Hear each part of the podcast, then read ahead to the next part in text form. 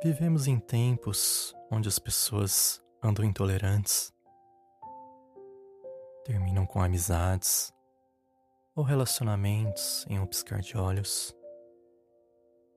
Tudo isso pelo fato do outro ter uma opinião diferente ou discordar de um ponto de vista.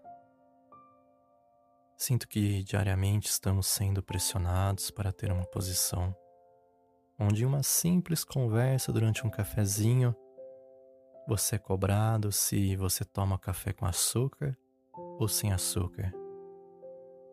Se você come carne, se você não come carne.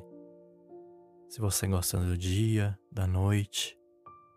Se você fala bolacha ou biscoito. E por aí vai. Quando alguém te cobra essas respostas, eu acredito que a pessoa perde a chance de desenvolver um outro ponto de vista da vida e passa a ter um olhar monocromático das coisas.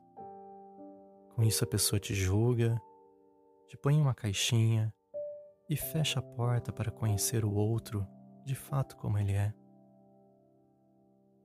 Cada um tem o seu tempo de aprendizagem nesta vida. Nossas escolhas não são binárias, existem milhares de oportunidades que muitas vezes passam desapercebidas, pois procuramos somente pessoas com a mesma visão ou que não discordem de nós. Estar rodeados de pessoas de diferentes opiniões favorece para o seu crescimento e para a pluralidade das coisas.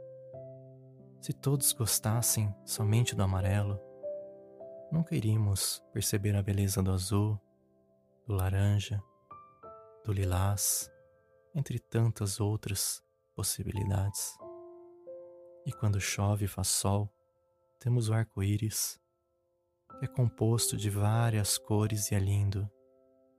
Veja como diversas situações diferentes e juntas pode nascer algo tão maravilhoso.